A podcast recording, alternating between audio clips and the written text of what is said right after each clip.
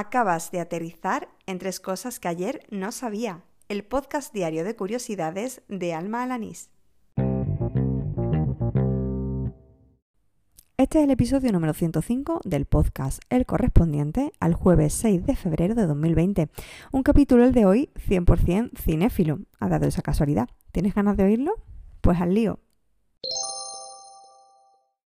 Hasta hoy no he tenido la oportunidad eh, de ver la edición en 4K que han hecho de la que se considera la primera grabación cinematográfica de la historia, realizada por los hermanos Lumière allá por 1895. Ha sido el usuario de YouTube, Denis Shirjev, creo que se dice así, quien usando redes neuronales ha creado una versión en 4K y en 60 frames por segundo de la llegada del tren a la estación. Esta nueva versión, la verdad es que sorprende por lo vivida que es, mucho más real de lo que pudiéramos imaginar, sobre todo lo que se refiere a los movimientos de las personas que, bueno, parecen más de carne y hueso si cabe. Además incluye pues un leve sonido, lo que pues, da todavía más sensación de realidad. Si aún no la has visto, no te preocupes porque dejo el enlace a un reportaje en el que están embebidos tanto el vídeo original como esta nueva versión para que así puedas verla y las compares. Yo creía que eso de la inclusión y la accesibilidad eran algo muy nuevo y bueno, lo que sí está claro es que realmente generalizado no están. Pero la cosa es que si echamos la vista atrás, pues sí que encontramos algunos experimentos e intentos curiosos que tienen este fin. Como Dífula, no sé si se dice así exactamente, que es una película de vampiros rodada completamente en lengua de signos estadounidense.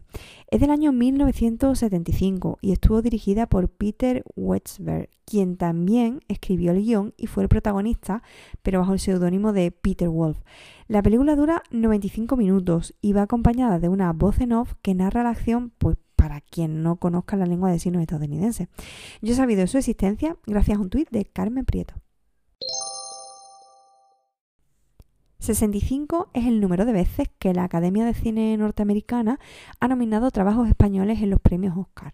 De esta forma, España es el tercer país más nominado tras Francia e Italia. Y no solo en la categoría de mejor película extranjera, sino en otra de las que premia la Academia. De hecho, el primero en ganar un Oscar fue el catalán Antoni Clavé en el año 1953. Estuvo Clavé estuvo nominado eh, por el vestuario y la dirección artística de la cinta estadounidense El fabuloso Andersen.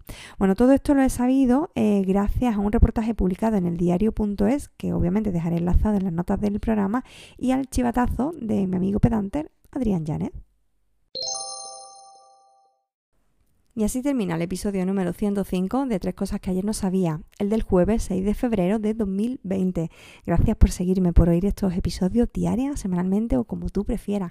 Y gracias también eh, si has empezado a oír este podcast en esta última semana, porque me consta que hay nuevos seguidores de esto que hago diariamente.